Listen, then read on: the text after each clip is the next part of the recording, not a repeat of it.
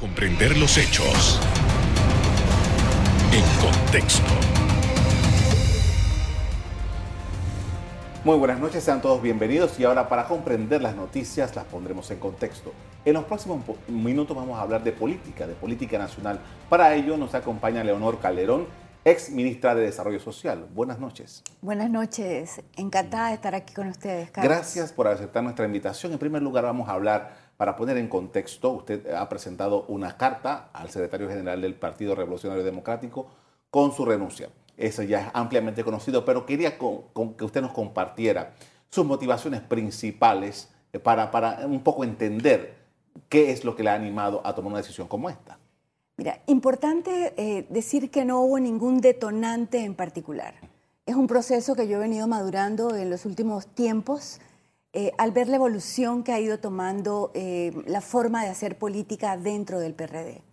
Sin, sin decir que el PRD sea homogéneo, hay grupos diversos, hay intereses diversos, pero yo creo que esas cosas que al menos a mí hace 42 años me motivaron a inscribirme voluntariamente en un partido, que en ese momento tenía un norte muy claro, ideales muy claros, una sociedad más inclusiva, la recuperación de, del territorio nacional, la recuperación del canal, eh, los lemas de salud tan importantes del doctor José Hernán Esquivel, salud igual para todos. O sea, eran realmente muy estimulantes. Y todo este tiempo eh, que yo he estado en el partido, no he estado nunca en otra organización política, eh, lo he hecho siempre con una gran vocación de servicio.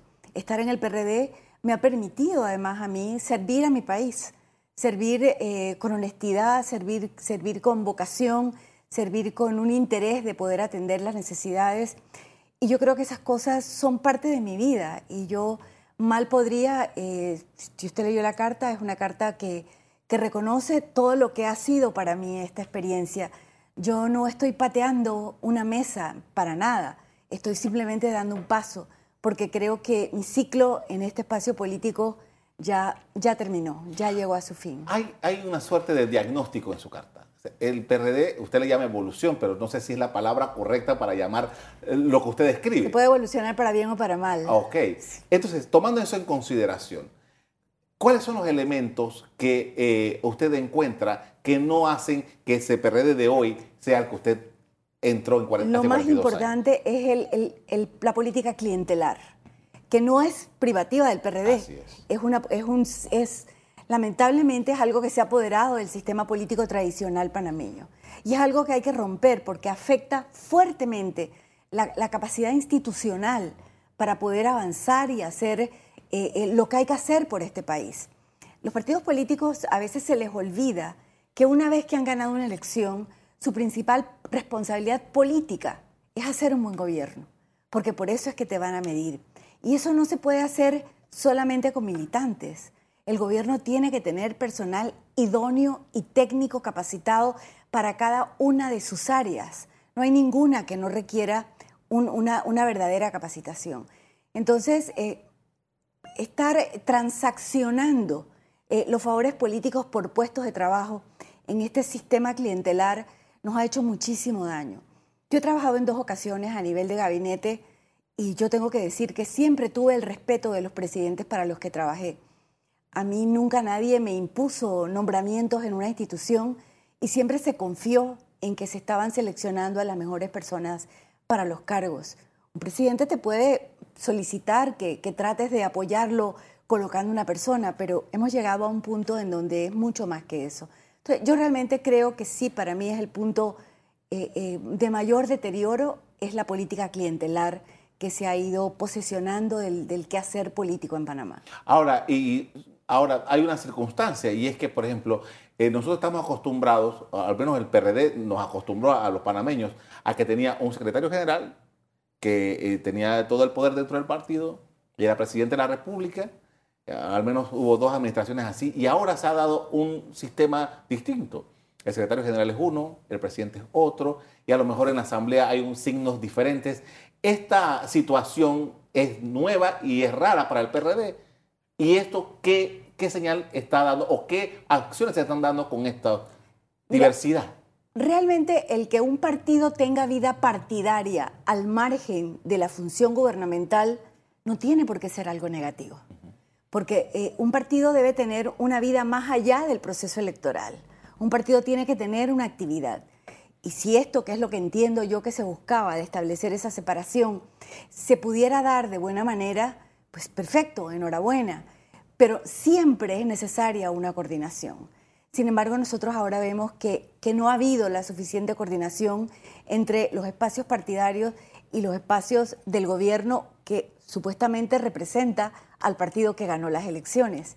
Pero claramente es, muy evidente para todos eh, que hay una desconexión entre un proceso y el otro. Ahora, eh, esta circunstancia, que como usted bien ha dicho, el, clientelismo afecta a todo el sistema político y eh, viene de la mano de estos grandes partidos, numerosísimos, y estas inscripciones masivas es donde todo el mundo se siente muy orgulloso de decir, hemos inscrito miles y miles de personas.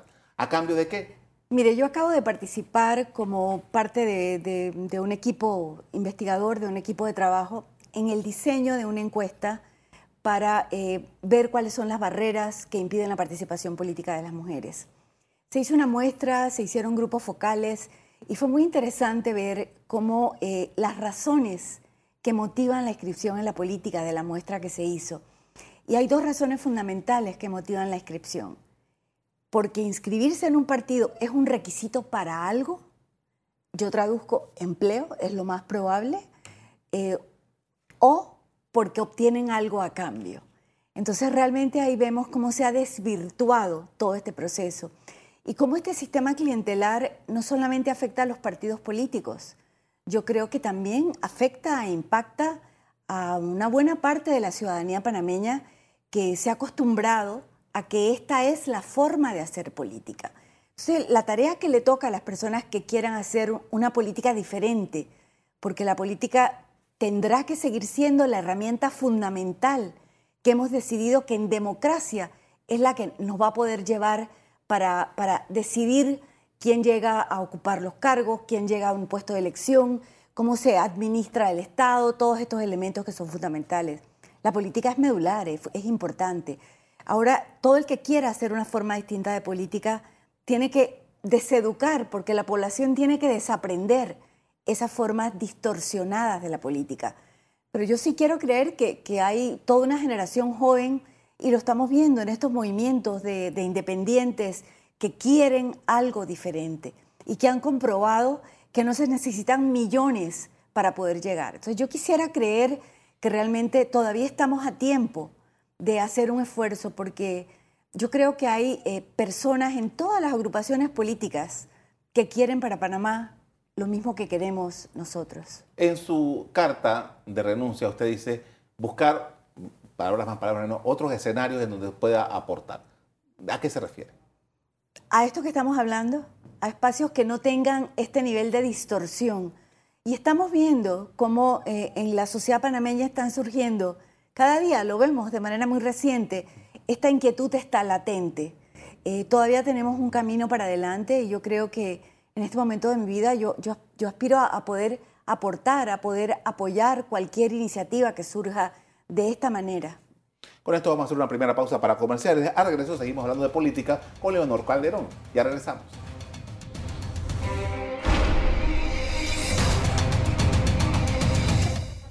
Estamos de regreso con Leonor Calderón, ex ministra de Desarrollo Social, hablando sobre política.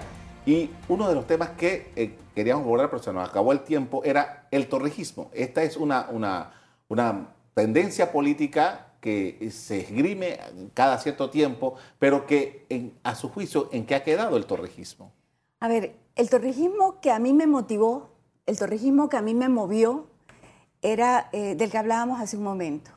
El torrijismo que veía una sociedad más inclusiva, que incorporaba a los campesinos en, la, en, en el debatir inclusive de la política, que aspiraba a la recuperación del territorio nacional, que tenía actitudes solidarias en el plano internacional, que hacía propias las causas de otros pueblos que pasaban por situaciones similares a las que vivió Panamá por mucho tiempo. Eh, yo creo que eso también en el camino se ha ido distorsionando. Y eh, lo que estamos viendo ahora es, bastante distante. Y eso se fue diluyendo en el camino, porque a veces eh, a la hora de analizar la historia, yo creo que en este momento eh, viéndolo en perspectiva histórica, nadie puede negar el papel que en su momento jugó el liderazgo del general Omar Torrijos para la recuperación del, territorio canalero y del propio canal, o sea, su estrategia tan particular de conducir las negociaciones, la forma como se rodeó de un sistema eh, de todos los sectores de la sociedad para que lo, acompañaran en este proceso, de todos los sectores generacional, generacionalmente, de todos los sectores sociales. Inclusive él eh, abogaba porque este Panamá era una, esto era una causa de todos, era una causa nacional. Nunca se la atribuyó para él, hablaba de una lucha de generaciones y a él le tocó esa última parte. Yo creo que eso hoy día eh, es muy difícil ponerlo en duda, eso ocurrió. Y creo que también en estos primeros momentos, probablemente durante los 70, ocurrió también una suerte de movilidad social muy interesante para Panamá, que no había ocurrido antes, en donde realmente eh, la sociedad tuvo una, una capacidad para poder incorporar a nuevos sectores de la población en la vida política, en la actividad académica. Tal, había un, aire como de, poder eh, florecer en una sociedad diferente.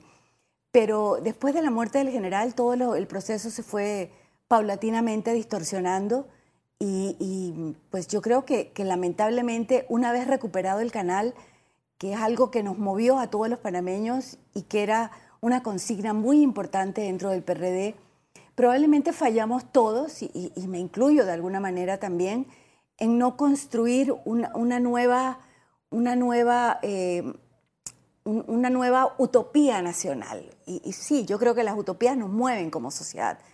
Eh, y yo creo que ahora cada vez la tenemos más claro, tenemos la, la, obligación de construir una sociedad más equitativa. Somos un país rico que tiene una gran cantidad de personas pobres y no nos podemos permitir eso, porque tenemos una, una población que está empobrecida por las políticas públicas inadecuadas, porque no tenemos una, una política económica que alcance suficiente para que el bienestar social llegue a todos. Y yo creo que Panamá ha madurado lo suficiente y tiene los elementos importantes para ir pensando en la construcción de un estado de bienestar. O sea, eso no es tan alejado de nuestra realidad. Panamá no es un país pobre. Ahora, e, e, ese estado de bienestar, que usted lo menciona también en su carta, eh, Panamá en los últimos 30 años, creo, ha estado muy enfocado en el crecimiento económico, claro. Producto Interno Bruto. Somos campeones en crecer y lo sabemos hacer muy bien. Y seguramente este año va a terminar con un crecimiento muy importante, pero todavía no hemos demostrado que somos capaces de distribuir la riqueza de una manera adecuada y de hacer que esa riqueza le llegue a todos los sectores de la población. Que Panamá tenga la situación que tienen las comarcas indígenas, donde el año pasado se murieron niños de tosferina, eh, eh, es realmente algo que, llama, que clama a, justicia, que yo yo lo consideraría casi que es inmoral que nosotros tengamos las condiciones que tenemos en las comarcas. Que en la época de lluvia los niños escolares tengan que poner en riesgo su vida porque no tienen un zarzo para poder llegar a su escuela, yo creo que no, se corresponde con esta sociedad que queremos vender y que nos queremos creer, que es la sociedad de los rascacielos, la sociedad del canal, la sociedad transísmica, importante, relevante, que nos comparamos con la Shanghái de América y demás. O sea, yo creo que, que nosotros tenemos muchos elementos para poder que este país represente futuro, represente esperanza, represente bienestar para todos y cada uno de sus habitantes. Ahora, esto no es un tema de discusión en los partidos políticos. Los partidos políticos están haciendo este análisis, están planteando estos asuntos, están discutiendo estos temas. Bueno, yo creo que estos son los asuntos medulares para los que debe servir la política, porque la política es la que nos tiene que orientar un curso de acción.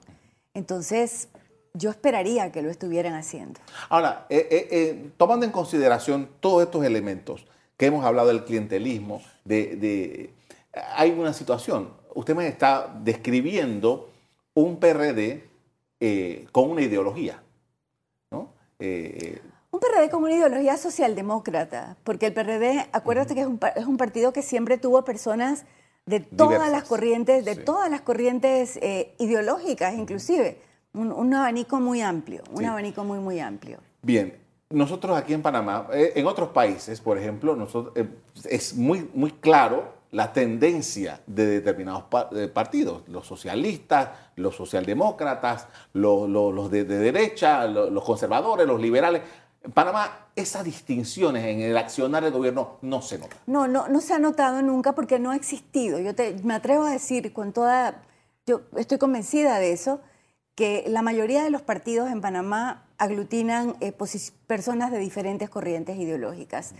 Eh, yo creo que lo importante en, hoy día en la sociedad, en la política, es que construyamos una sociedad demócrata, una sociedad demócrata con aspiraciones de justicia social, una sociedad que pueda vivir en democracia y que esa democracia pueda realmente incorporar todas las necesidades de la población, que sirva para eso.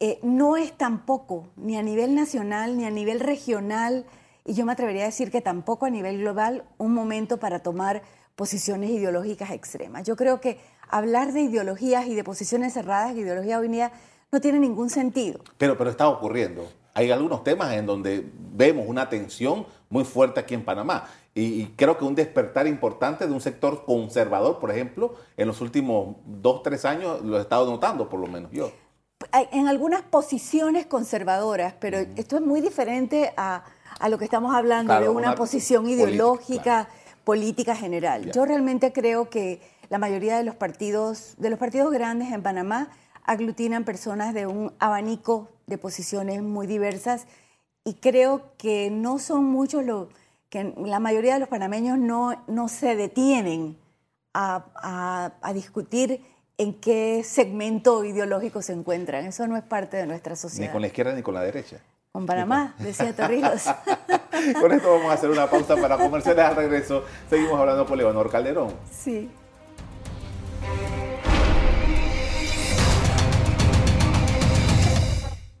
Estamos de regreso con Leonor Calderón, ex ministra de Desarrollo Social, hablando sobre política y quiero, quiero ver cuál es su perspectiva al futuro de la nación. ¿Cómo usted ve a Panamá, tomando en consideración todo lo que hemos hablado?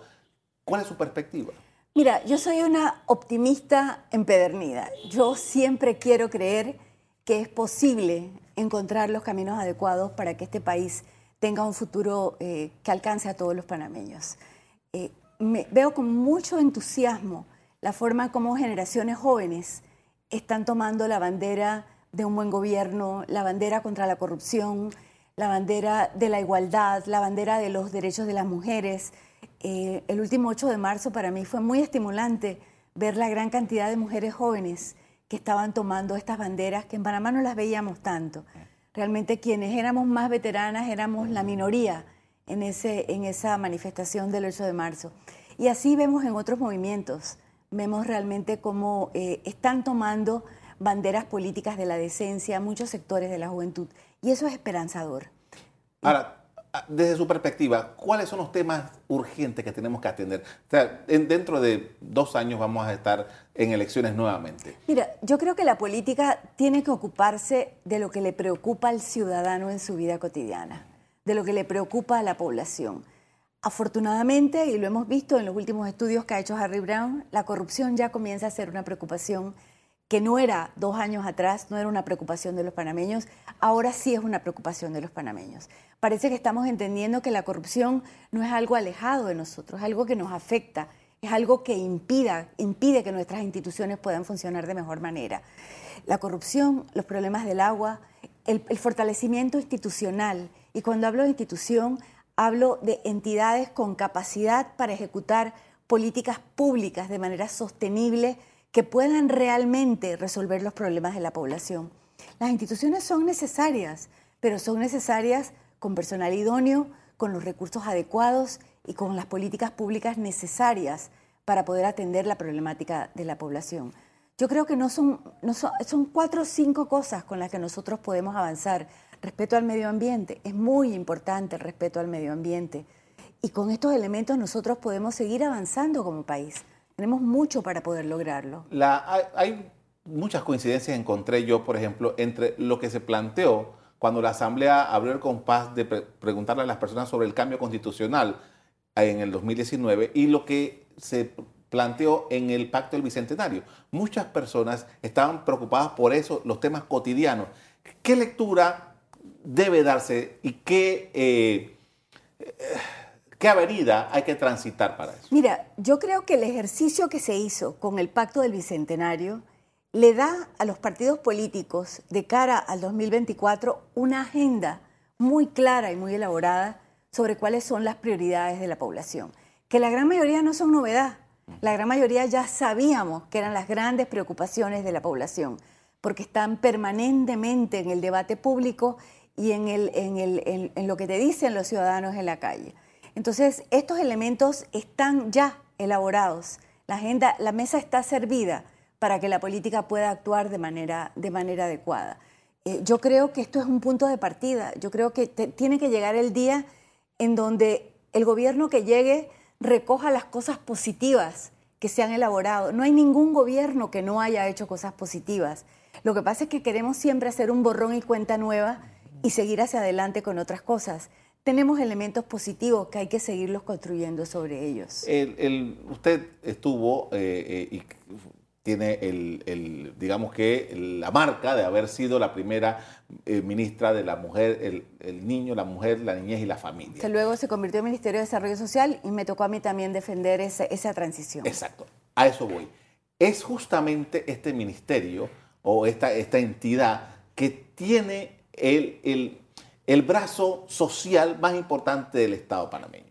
A su juicio, luego de esto, ha pasado 25 años por ahí más o menos, ¿qué hemos podido avanzar?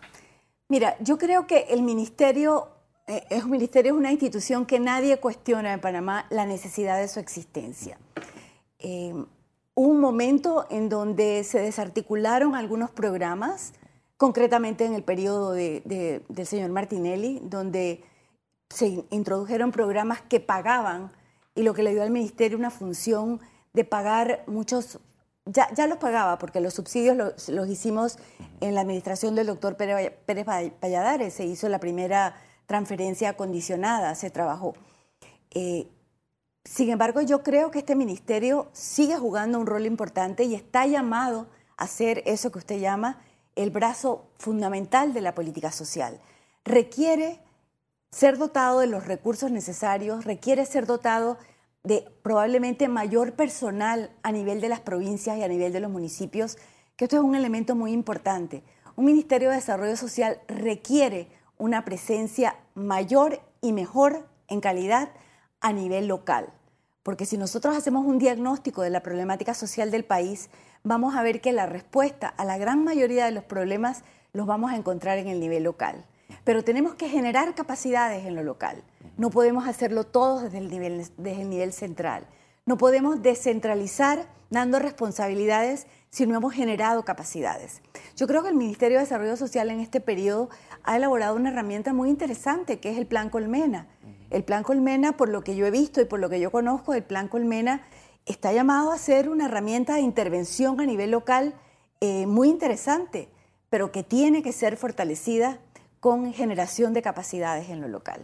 Interesante, porque eh, cada vez estamos viendo más en la Asamblea la creación de nuevos corregimientos, la, creación de nuevos eh, eh, municipios y tal. eso, sin eso, no funciona. Que no necesariamente la, respuesta es la creación de, de más corregimientos y de más municipios.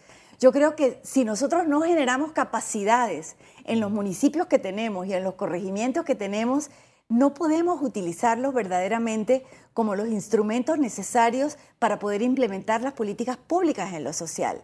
De nada nos sirve tener muy buenas políticas en el nivel central si no tenemos esas capacidades generadas en el nivel local. Entonces, si lo que motiva la, creación de nuevos municipios y de nuevos corregimientos es únicamente, nuevamente, una actitud política clientelar, eso no nos va a resolver ningún problema en lo, local. Pero si en determinado momento se diera la necesidad de que haya una población que ha crecido de manera extraordinaria y requiere un mayor nivel de representatividad, perfecto, entonces ahí se podría discutir. No me parece que ese sea el caso de las creaciones nuevas que se han dado. Yo, comentaba con unas amistades, o sea, hay países en Latinoamérica, para no ir al hemisferio norte, que tienen municipios que tienen mucha más población que la que tiene Panamá. Hay barrios, hay países que, tienen barrios con más población que la que tiene la República de Panamá. Y la pueden administrar perfectamente bien. Pueden administrar. Una unidad local. Eh, ¿Qué es lo que nos pasa? Rápidamente. Capacidades, generación de capacidades. Yo insisto en eso, institucionalidad y generación de capacidades. Las políticas públicas no se implementan, las políticas públicas no se hacen solamente con un discurso, se hacen con personal técnico, con personal idóneo, con personal capaz. Si los municipios no tienen personal capacitado, difícilmente pueden implementar políticas públicas de manera adecuada. Le agradezco mucho por habernos atendido esta noche. Yo le agradezco a ustedes la oportunidad de conversar. A ustedes también les doy las gracias por haber sintonizado nuestro programa. Los invito para que sigan siempre en sintonía de EcoTV. Buenas noches.